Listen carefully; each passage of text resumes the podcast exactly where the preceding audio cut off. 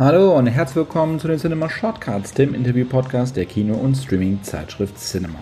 Heute begrüße ich Florian David Fitz bei mir, der mit mir über seinen neuen Film in Nachnamen spricht, was er in seinen Rollen sucht und braucht und welche Erfahrungen er mit Wäschebergen und Raten in den USA gemacht hat.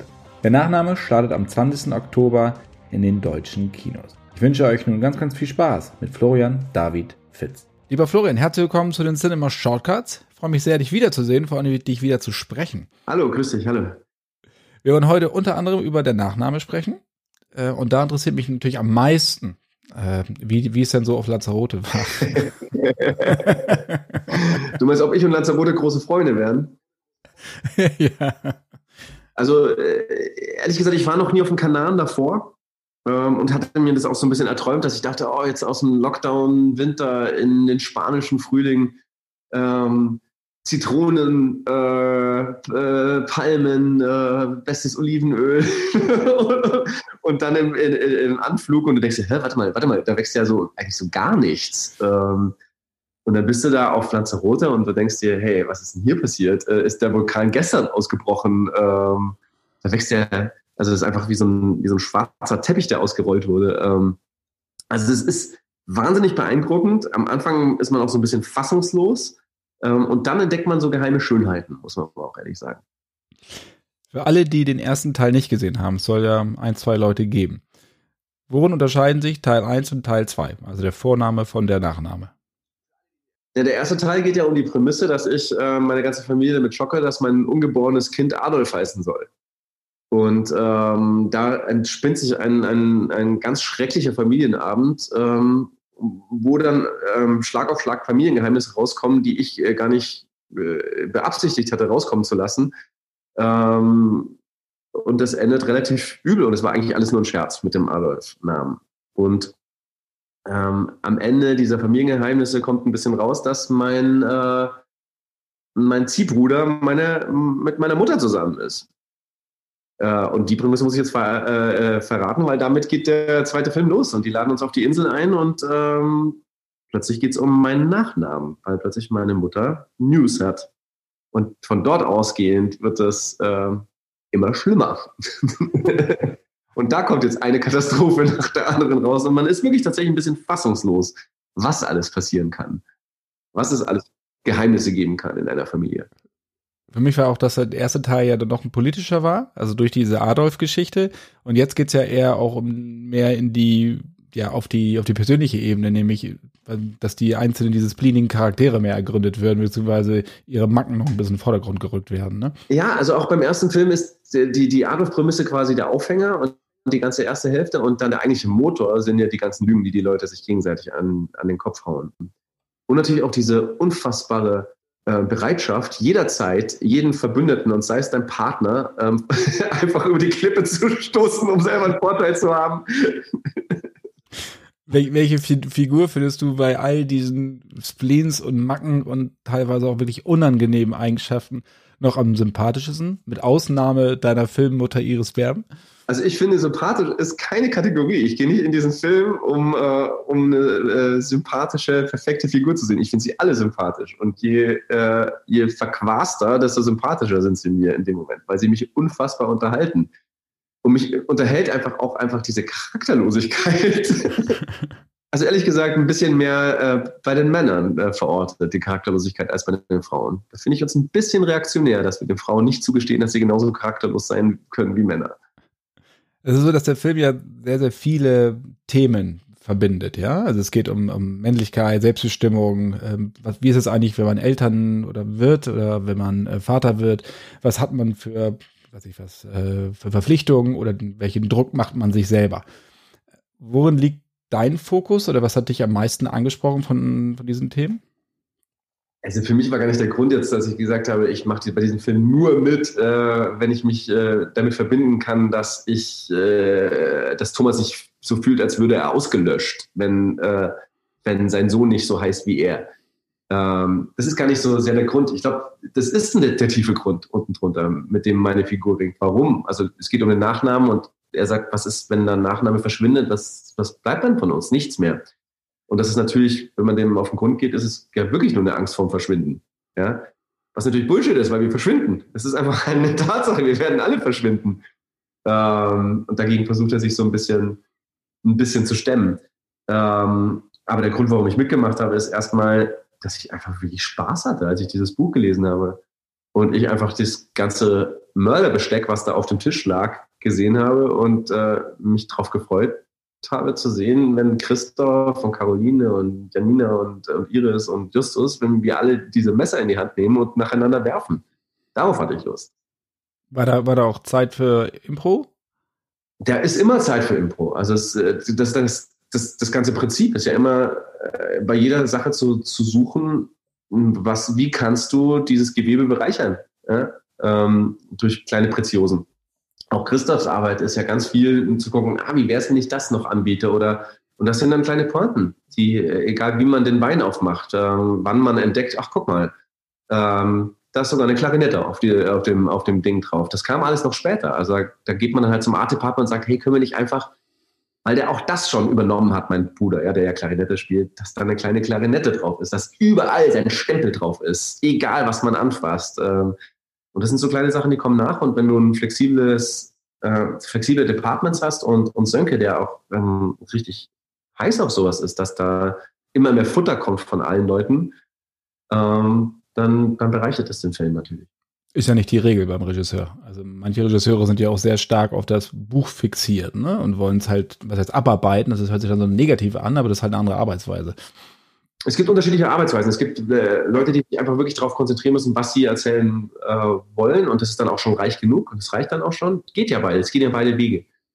Oder es gibt Leute, die halt sagen, äh, biet an, mach. Es gibt auch Leute, die sind faul und sich nur darauf verlassen, dass Leute irgendwas bringen. Ja, es gibt alles.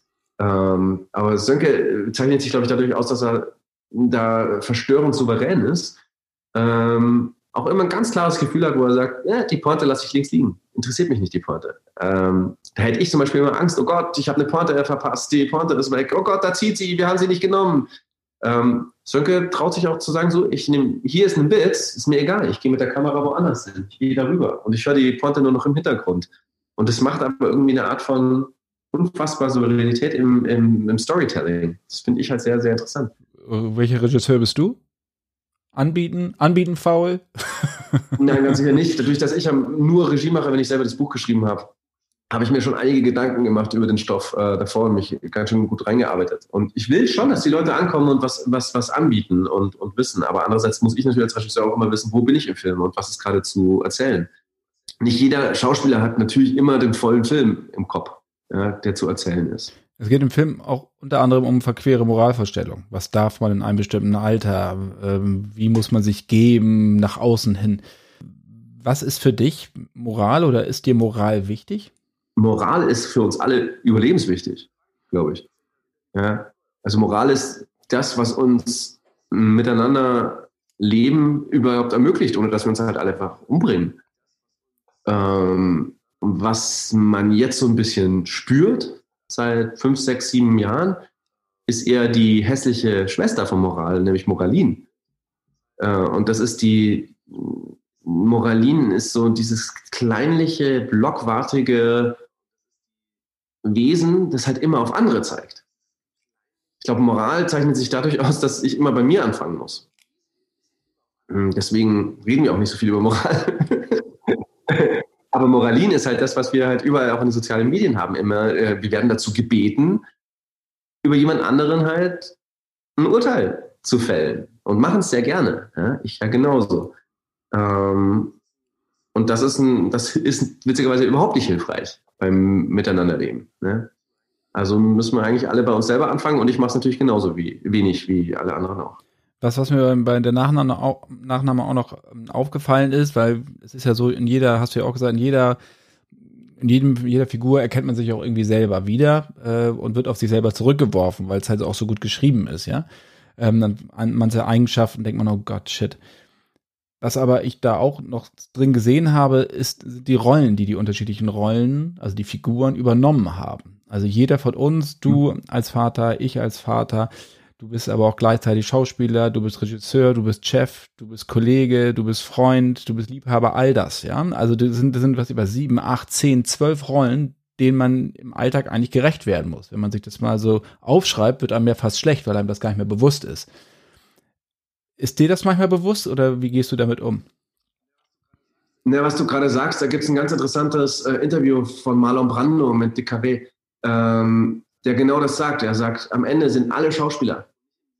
Und nicht im Sinne von, dass sie lügen, sondern dass jeder in, andere, in einem anderen Kontext eine andere Rolle spielt. Und ähm, jeder hat bestimmt schon mal festgestellt, dass es Kreise gibt, da findet keiner einen lustig oder mag einen keiner, dann wird man nicht lustig sein. Da kannst du machen, was du willst. Du wirst keinen guten Witz machen, du wirst nur schlechte Witze machen. Also du wirst auch ein bisschen zu dem, was die anderen von dir denken. Und in Kreisen, wo dich alle toll finden und vergöttern, dann werden dir die tollsten Sachen einfallen. Also und in, in jedem sozialen Kontext bist du tatsächlich so ein bisschen anders. Also hast du völlig recht. Wir, wir haben in unserem Leben unterschiedliche Rollen. Ähm, die werden uns ein bisschen zugewiesen. Oder in die rutschen wir rein. Äh, das ist was, was völlig normal ist. Und wir führen es halt so ein bisschen ins, ins, ins Extreme oder sind uns dessen bewusster. Heißt das dann im Umkehrschluss, wir sind die Summe des Ganzen? Also die Summe aller Rollen, die wir haben, machen uns aus, obwohl wir sie schauspielern?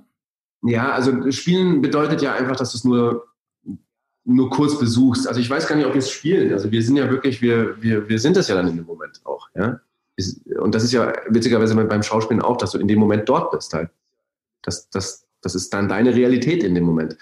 Ähm, wer wir sind, boah, das ist äh, eine große Frage. Ich glaube, wir sind gar niemand. Äh, es gibt äh, gehirntechnisch gibt es ein, ein Zentrum in unserem Gehirn, das baut sich aus diesen ganzen Teilen, die überhaupt nicht zusammengehören, dengelt sich das irgendwie eine Story zusammen. So funktioniert das Gehirn. Also das ist, glaube ich, mittlerweile nachgewiesen. Es gibt einen Storyerzähler. Und das ist ja, was Thomas passiert, meine Figur. Ähm, dass die Story, die ihm erzählt wurde, die er sich erzählt hat, äh, mit der er durchs Leben geht, die, den Antrieb, den er mehr oder weniger von seinem Vater auf seinem Rücken mitschleppt, die ganze Zeit, alles gelogen ist. Alles. Nicht, nicht eine Sache ist eine Wahrheit. Und da kannst du dich erstmal für fünf Jahre in Therapie begeben. wenn, wenn diese Story einfach ähm, gelogen ist. Ja? Und ich glaube, diese Story erzählen wir uns ja auch nur, es ist ja, hat ja einen Sinn, damit wir irgendeine Art von Konkurrenzgefühl haben, ne? dass wir das Gefühl haben, wir fliegen nicht in tausend Teile. Gibt es denn auch ähm, Eigenschaften oder Persönlichkeiten, wo du gerne mal tiefer reingehen würdest? Also vom tragikomischen, komischen, dramatischen andere Facetten des Menschseins zu ergründen? Äh, ich ich, ich glaube, dass ich in die dunklen Seiten schon ganz schön oft reingedrungen bin. Ähm, also es ist ja auch immer ein bisschen auch so eine Geschmackssache, ja. Also kannst du ja auch wieder über Brando sprechen, ja. Also du suchst ja in jeder, in jeder komischen Rolle, versuchst du ja irgendwie zu finden, was ist denn eigentlich der, der, der Kern. Also du würdest jetzt nicht den, den Nachnamen lesen und sagen, das ist jetzt tiefe Philosophie, aber wenn du dir, wenn du dir das anguckst, woher die Antriebe von dieser Figur kommen, damit sie nicht nur ein Holzschnitt ist, dann ist das eine ganz schöne Last, was der mit sich rumschleppt. Ja, und relativ offensichtlich, ähm, was der für eine Vergangenheit mit sich rumschleppt. Also ist es, ist es immer Teil des Jobs.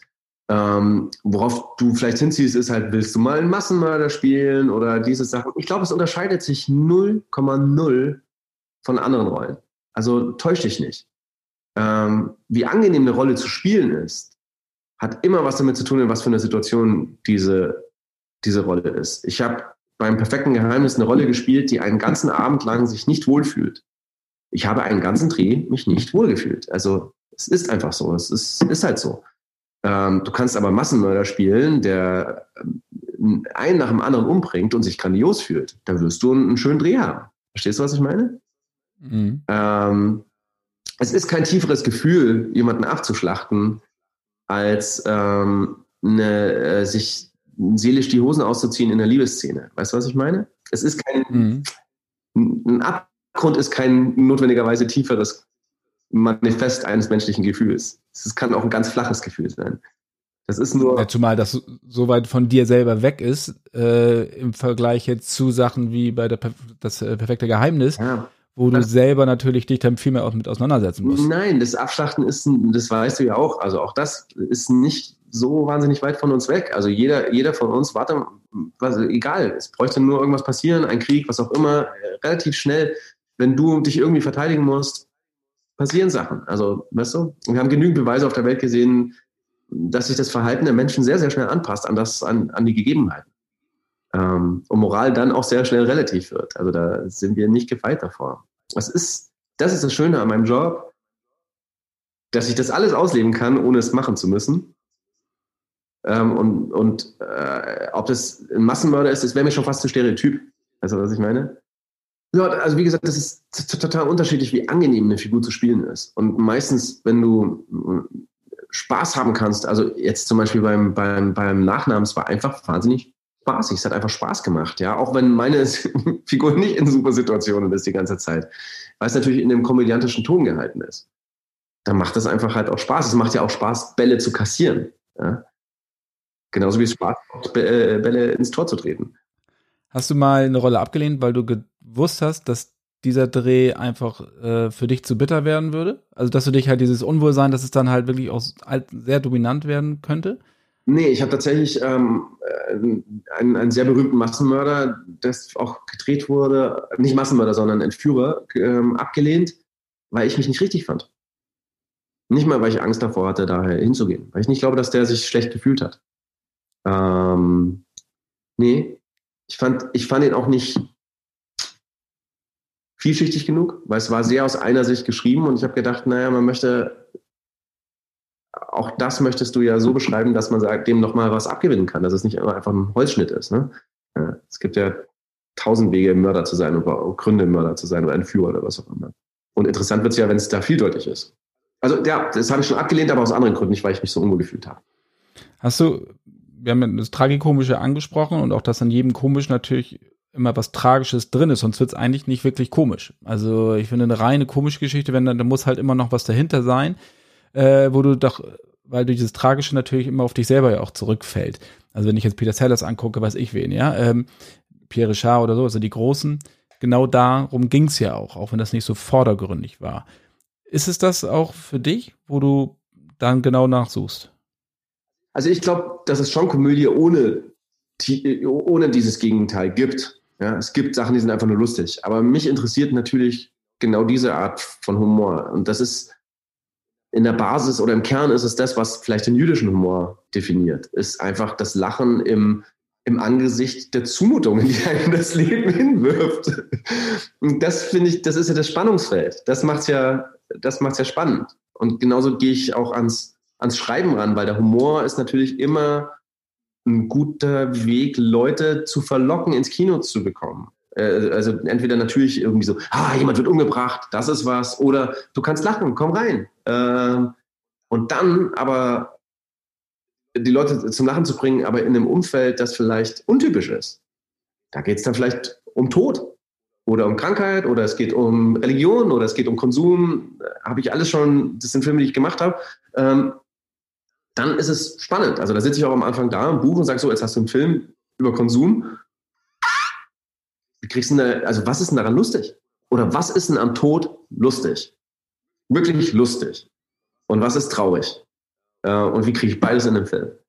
Und das ist äh, jedes Mal wieder so beim Schreiben vor allem eine Herausforderung. Beim Spielen ist es mittlerweile so ein Instinkt, das beides zu suchen. Das Spielen ist ja dann viel haptischer am Ort und ähm, beim Schreiben musst du es ja wirklich aus dem Boden holen, ja. Und das ist dann natürlich nochmal eine andere Arbeit. Ich würde auch ganz gerne nochmal zum Komischen kommen, weil ja. komisch ist man nicht von, man kann natürlich von Natur aus komisch sein. Auf der Leinwand ist das alles ein bisschen schwieriger. Da braucht man Timing. Es gibt nur wenige, die mich überzeugen und die genau wissen, wann ein Gag funktioniert und wie er auf einen Gag zu reagieren hat. Ist das was, was du, was ist, was Handwerk ist? Oder ist es etwas, was du sowieso schon in dir hattest und noch ein bisschen perfektioniert hast? Also Humor ist immer was sehr Persönliches. Ist ja auch sehr unterschiedlich, was Leute als lustig empfinden und was nicht. Also ich bin manchmal dann überrascht. Also jedes Mal, wenn ich wieder beim, beim, beim äh, Publikumscreening oder sowas sitze und zum ersten Mal siehst du dann einen Film vom Publikum, denkst du dir, ach Gott sei Dank, die Leute lachen drüber. Beim Geisten Tag, die Szene, wo die über den, da, da, da, da bleiben die an so einem äh, mit so einem fucking Lamborghini bleiben sie hängen an so einem, an so einem äh, Betonschläfer, weißt du, die auf, bei so einer Welle. Bis zum letzten Tag wollte ich diese Szene rausschneiden, weil ich es einfach nicht mehr lustig fand. Ich fand es nicht lustig und, hab, und, äh, und ich habe dann plötzlich wieder gemerkt, doch, es ist lustig. Es ist peinlich und schrecklich und lustig. Ähm, also dieses Gefühl ist was sehr, ähm, sehr Persönliches ähm, und es hat erstmal vom, von der Basis her was mit Überleben zu tun. Also bei, äh, siehst du auch bei Matthias oder so, das sind alles Überlebenstechniken, die man sich irgendwann angeeignet hat. Ähm, es ist eine Art, in der Gruppe zu bestehen oder oben zu bleiben und nicht unter, unterzugehen. Ähm, dann hat es was zu tun mit Musik. Ganz viel ist es eine Musikalität. Ich glaube, du kannst nicht Humor haben und kein musikalischer Mensch sein. Äh, und mit Überraschung. Und eben auch mit, ne, mit Abgründen. Das sind, glaube ich, die, die Gewürze von, von Komödie, in meinen Augen. Und ja, und dann ist es Übung. Also äh, ganz am Anfang, ich glaube, ich habe ganz am Anfang gar keine Komödie gemacht gehabt und dann, als ich die erste irgendwas gespielt habe, was komisch sein sollte, war ich auch so, weiß ich, äh, wie geht das? Da kriegt dann schon noch ein bisschen Übung drin. Wahrscheinlich ruft man dann noch erstmal so die Sachen, die Leute ab, über die man immer gelacht hat und versucht sie zu imitieren, oder? Ja, also es ist gar nicht so leicht. Du musst, es muss immer aus dir ja kommen. Das ist ja das Blöde beim Spielen. Imitieren ist immer so ein Anfang, aber es muss, du musst immer einen eigenen Weg finden. Du hast ja unter dem Schauspiel auch einen Gesang in Boston studiert. Das war also vor deiner Karriere. Ja. Normalerweise so beim Studium. ähm, Habe ich gehört. Ist sowas auf dem Lehrplan? Komödie? Nee. Nee. Ich wüsste auch nicht, wie du das unterrichtest. Ich habe schon, es gibt Leute, die einfach nicht so Erfahrungen haben, da kannst du schon halt sagen, okay, also was du nicht machst. Also ich hatte meine Kollegin, die war halt nicht erfahren in, in, in, in, Komödie. Und, die, äh, und da habe ich halt gesagt, spiel bloß keine Komödie. Das ist halt der erste Fehler, den, den, den Leute da machen. Also spiel, spiel die Situation. Also die, die Schwierigkeit ist jetzt, du musst die Situation spielen, es ist eine Katastrophe für die Figur und du musst es ernst meinen. Und dann muss es komisch werden. Spiel nicht als, als eine Komödie, weil dann nimmst du es nicht ernst und dann ist es nicht lustig. Also das ist so ein Widerspruch. Für die Figur ist es der schlimmste Tag ihres Lebens und jetzt musst du schaffen, dass das aber auf eine Weise komisch wird. Und das macht es halt tatsächlich dann sehr viel schwerer. Was hast du von der Zeit damals in Boston so mitgenommen? Mm, jetzt, ich würde jetzt gar nicht so sehr auf die, auf die Schauspielgeschichte gehen, weil das ist wahrscheinlich super langweilig für Leute, die jetzt dieses Handwerk nicht gelernt haben. Ähm, also mache ich mein Handwerk dann, glaube ich, echt am meisten noch hier in, in, in München mit einer Schauspiellehrerin von der Falkenberg-Schule dann gelernt. Ähm, ich glaube, das Größte, äh, was ich auch jedem empfehlen würde, ist, das Vaterland mal ein paar Jährchen hinter sich zu lassen. Das ist was total Wichtiges. Und es relativiert ganz viel, ähm, auch man, man ist ja in diesem Mumpf drin und nichts stimmt und es ist alles so doof in Deutschland und, mit, mit, mit. und dann denkt man sich, hey, warte mal, es ist eigentlich relativ gut alles in Deutschland. Ähm, also es relativiert einfach wahnsinnig, wahnsinnig, wahnsinnig viel und das ist tatsächlich was Gesundes. Also relativieren ist nicht immer was Schlechtes.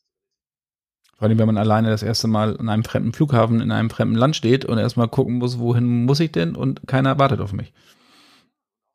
Ja, und auch, dass es andere Jugendliche gibt, die ganz anders aufgewachsen sind, dass es andere ähm, Humor übrigens, da hast du dann große Schwierigkeiten, bis du den Insider-Gags von einer ganz anderen Kultur folgen kannst, vor allem den Amerikanern. Mm, und dann vielleicht auch schnell genug bist, in der fremden Sprache da mitzumachen. Wow, also da, da das dauert schon alles so ein bisschen. Das tut, tut ganz gut allen. Ich habe jetzt noch, weil ich glaube, damals hast du meinem Kollegen auch, was, was Boston angeht, Stichwörter Männer-WGs und Wäscheberge zugeworfen. Das ist eine Weile her, Gott sei Dank. Also die, diese Erinnerungen verschw äh, verschwimmen dann, Gott sei Dank. Kannst du das ein bisschen ausführen? Das heißt, du bist einfach natürlich da in den WGs gegangen, wo es anders lief als zu Hause. So wie sich das gehört. Ich war zuerst im Studentenwohnheim und da war es eigentlich halt am schrecklichsten. Weil ich glaube, dass die Amerikaner noch mehr als die Deutschen vielleicht überbetreut sind, solange sie zu Hause wohnen. Und das ist dann alles einfach in diesem Studentenwohnheim explodiert, ähm, weil da gab es, es waren so alte, wunderschöne Brownstones äh, in, in, in, Boston und wir Jungs mussten im Keller, wo da gab es richtig so Tapetentüren, da musste mit, mit so Aufzügen und da konnte man so, musste man so runter in den Keller, wo die alte Küche früher war. Und vorne gab es so Freitreppen und Bibliotheken und so. Und wir waren halt da in, in, im Gedärm dieses, dieses Gebäudes. Ähm, und da saßen dann die Jungs, die einfach, ich hatte einen Kollegen, der hat einfach jeden, jede Woche wirklich ein Papppaket mit Wäsche von seiner Mutter geschick, äh, geschickt bekommen und er hat die Wäsche angezogen, auf den Haufen geschmissen und hat die nicht angetastet mehr. Und das ein Jahr lang. Also es ist wirklich kein Witz. Dieser Wäscheberg war vom Boden mannshoch. Ähm, Im anderen Zimmer hat einer die Bettwäsche nicht einmal getauscht. Da war die das Kissen war braun, da wo sein Kopf gelegen war. Eine Limonade stand auf seinem Nachttisch, die eine Schimmelkultur hatte. Das sind alles keine Witze. Bei uns ist eine, eine Ratte gewesen, die in eine, an einer Klebefalle verendet ist und die einfach in der Tonne drin lag, zwei Wochen lang, dass niemand mehr durch diesen Keller durchlaufen konnte. Ähm, mit denen, man musste sich eine Dusche teilen. Und die, wie diese Dusche aussah, dass ich nicht, dass, dass ich nicht einfach, äh, dass meine Füße nicht einfach abgefallen sind. Das, das kann man sich alles heute gar nicht mehr vorstellen. Es war wirklich unfassbar eklig. Ähm, und ich war kein Kind, das sein Zimmer gut aufgeräumt hat, aber danach, ey, ich habe, äh, also du konntest wirklich Ping-Pong-Bälle von meiner Bettdecke an die Decke springen lassen. Ähm, weil ich dachte, ich muss irgendwie hier ähm, was dagegen halten, sonst werde ich wahnsinnig. Weiß man erst zu schätzen, was die Mutter mit einem, äh, wie sie einen getriezt hat, oder? Ja. Oder der Vater. Ja. Und dann war ich natürlich der Deutsche mit dem gemachten Bett. ja, gut, es gibt, es gibt Schlimmere. Du hast dreimal Regie geführt. Wie schwer ist das, sich selbst zu inszenieren und die eigene Leistung als Schauspieler in der Rolle des Regisseurs zu beurteilen und zu bewerten? Es kommt immer darauf an, was du für ein Typ bist. Es gibt äh, Typen wie, wie Hannelore, Elsa oder so, die eben gesagt haben, ich möchte und kann es nicht sehen. Ich kann mich nicht sehen, ähm, weil es mich, weil es mich ähm, verunsichert und weil es mich aus mir selber rausnimmt. Ich sehe mir dann selber zu. Und diese Gefahr gibt's. Die ist aber viel größer im Schnitt, weil du im Schnitt dich dann selber die ganze Zeit siehst da würde ich dann auch direkt nicht spielen. Aber in dem Moment, wo du ähm, drehst, hast du das nicht so krass, weil du ständig hin und her springst. Ähm, du bist auch als Schauspieler trotzdem noch als lebendiger Mensch in dieser Szene und kriegst das mit. Ähm, und manche Leute sind eher so, dass sie das, dass sie mehr den Film mitdenken. Also es ist, glaube ich, eine, das ist eine Typsache, ob das geht oder nicht. Und dann machst du ja nie alles gleichzeitig. Du machst, jetzt spielst du und dann hast du ein Gefühl für die Szene. Am Anfang schaust du es dir dann noch an auf dem, auf dem Monitor, ob dein Gefühl stimmt. Und irgendwann vertraust du einfach dein Gefühl und machst weiter. Weißt du, dann schaust du nicht mehr nochmal alles an. Und was äh, dir die Sache erleichtert, weil eine der schwierigsten Sachen bei, bei Regie führen ist ja immer die Kommunikation mit anderen, weil in der Kommunikation viel Reibungsverlust ist. Das sparst du dir. Mit einem deiner Hauptdarsteller musst du schon mal nicht kommunizieren. Ich weiß sofort nach dem Take, dass ich mir denke, hm, nee, das war's nicht, weil, äh, äh, äh und ich mach's einfach nochmal. Und dann weiß ich es, weißt du? Also du sparst dir diesen, diesen, diesen Umweg. Aber du musst relativ schnell schalten können. Aber ich finde, wir alle sind darauf sehr gepolt. Das liegt an, bei mir auch sehr an der Klappe. Dadurch, dass eine Klappe geschlagen wird, gibt es immer so eine Grundanspannung. Das ist wie so ein Pavlovscher Reflex. Eine Klappe wird geschlagen und das, du weißt, es geht los. Das wirst du bei vielen Filmschauspielern beobachten. Aber ist dann, muss, bist du nicht eigentlich noch mehr dann auch auf das Feedback der Kollegen angewiesen, weil du keinen Regisseur hast, der dir sagt, ja, probier's mal in, äh, von der Herangehensweise an? Ich habe diese Schwierigkeit nicht so sehr, weil ich die Bücher geschrieben habe. Deswegen weiß ich ja, was ich erzählen will. Wenn es jetzt darum geht, dass ich was komplett Neues aus mir rausholen will, was ich noch nie gemacht habe, ey, wenn ich anfange am Set mir was zu überlegen, dann ist es zu spät. Dann muss ich meine Arbeit natürlich vormachen. Also wenn ich eine andere Art von Figur spielen möchte, mit einer Körperlichkeit, die ich so nicht kann, dann muss ich meine Körperlichkeit vorher festlegen und das kann ich nur, wie ich es bei Vincent gemacht habe oder so, dann muss ich mich halt aufnehmen und mir das anschauen und mir eine, bis ich das halt habe. Das muss man halt machen. Hm. Also, na klar, kann ich nicht wie sonst ähm, mich auf einen Regisseur verlassen, der, der mich dann zu einem komplett anderen Wesen führt oder irgendwas, was ich überhaupt nicht vorhabe. Die Nuancen ja. meine ich auch, ne? Also das ja. Justieren. Aber es ist mir tatsächlich auch so noch nie passiert ich bin tatsächlich noch nie an, an, an Regisseure gelangt. Das liegt aber auch an der Art der Karriere, die ich halt hatte, wie ich es halt hatte, war ich immer sehr selbstgenügsam. Ich wollte immer halt einfach meine, meine, meine Arbeit machen und das hat mir oft geholfen und, ähm, und dann macht man, macht man halt Sachen und solange man halt nicht stehen bleibt, weißt du, solange man nicht irgendwie feststeckt und nachher sagt, mh, hm, man muss sich halt auch nachher dann beurteilen können. Ja? Du musst dir nachher die Arbeit anschauen und sagen, ist es aufgegangen, ja oder nein? Bist du, wirst du faul. Musst du dich weiter bewegen. Ja? Welche Fragen musst du dir halt dann stellen? Hattest du, als du, als es mit Doctor's Diary 2007 äh, losging und du dann relativ schnell zum Publikumsliebling wurdest, ja, ähm, auch von den Damen, hast du da manchmal Angst gehabt, die Bodenhaftung zu verlieren? Nee, ich habe das, ich habe das nicht. Ich habe so eine Grundschwere in den Beinen. Ähm, und das ist aber gar nicht immer so angenehm. Also das ist jetzt eher was, womit ich eher jetzt ringe, weil ich dann manchmal Kollegen sehe, nicht so viele, aber ich sehe auch Kollegen, die das mit einer großen Leichtigkeit nehmen und beneide das sehr. Ähm, ich bin aufgrund meines Elternhauses immer sehr darauf geprägt, dass es alles jederzeit vorbei sein kann. Äh, dass, ähm, dass das Schlimmste, was einem passieren kann, ist eben die Bodenhaftung zu verlieren. Und deswegen achte ich da immer sehr drauf. Das ist aber auch ein bisschen eine freudlose Geschichte, wenn man das zu viel macht. Ja? Weil irgendwo müsste man auch mal sagen, hey, ist doch einfach auch saugeil. Kannst du nicht mal auch ein bisschen das feiern und dankbar sein? Weil es hat ja auch was ganz schön Gotteslästerliches, das nicht zu feiern. Ne? Also geht's jetzt, wenn du sagst, äh, ich nutze das jetzt auch mal aus, meine, meine Berühmtheit und genieße das einfach mal. Dass immer, ja, ich ich könnte das. Ich glaube, ich bin einfach mittlerweile zu alt, als dass ich das so krass verändern könnte. Abschließend nochmal so interessieren, wie du die Sicht hast zwischen Kino und Streaming. Findest du, dass die, die Kin deutsche Kinolandschaft gegenüber der Streaming-Konkurrenz gut aufgestellt ist? Ach, boah, das ist so eine wahnsinnig schwierige Frage. Und das liegt aber nicht äh, an der Kinoindustrie selber, das liegt an unserem Publikumsverhalten. Und da sind wir halt, äh, da sind wir halt sehr limitiert in dem, was wir tun können. Ja? Also das ist eine uralte Debatte in Deutschland und, und vielleicht auch mittlerweile sehr langweilig zu, zu, zu haben. Ja? Dass wir sagen, wir haben diese Kultur ein bisschen verloren in den 60ern irgendwo auf dem Weg, ja? als, als dadurch, dass wir so ein wahnsinnig krasses Fernsehland geworden sind. Ähm, wir haben eine andere Star-Kultur als zum Beispiel jetzt die frankophilen Länder. Wir gehen anders ins Kino. Wir wissen es, ne? die Deutschen 1,6 Mal äh, im Schnitt im Jahr ins Kino, die Franzosen was? Sechs Mal äh, im Schnitt. Ähm, äh, unsere Haltung zu lokalen Filmen ist eine ganz andere, aber andererseits geht man dann halt auch in bestimmte Genres lieber und in andere nicht, weißt du? Also es ist so, ein, so eine, so eine alte Katze beißt sich selber in den Schwanz Geschichte. Insofern äh, finde ich es immer schwierig, weil wir, also auf eure Seite, die filmproduzierende Seite, wir sind ja also, drehen uns da also ein bisschen im Kreis und sagen, wir möchten gerne andere Sachen machen. Wir wollen gerne, dass das Kino äh, in, in allen unterschiedlichen Genres äh, besucht wird und wir wollen, dass, dass die Leute mehr reingehen, aber wir müssen sie auch irgendwie reinkriegen.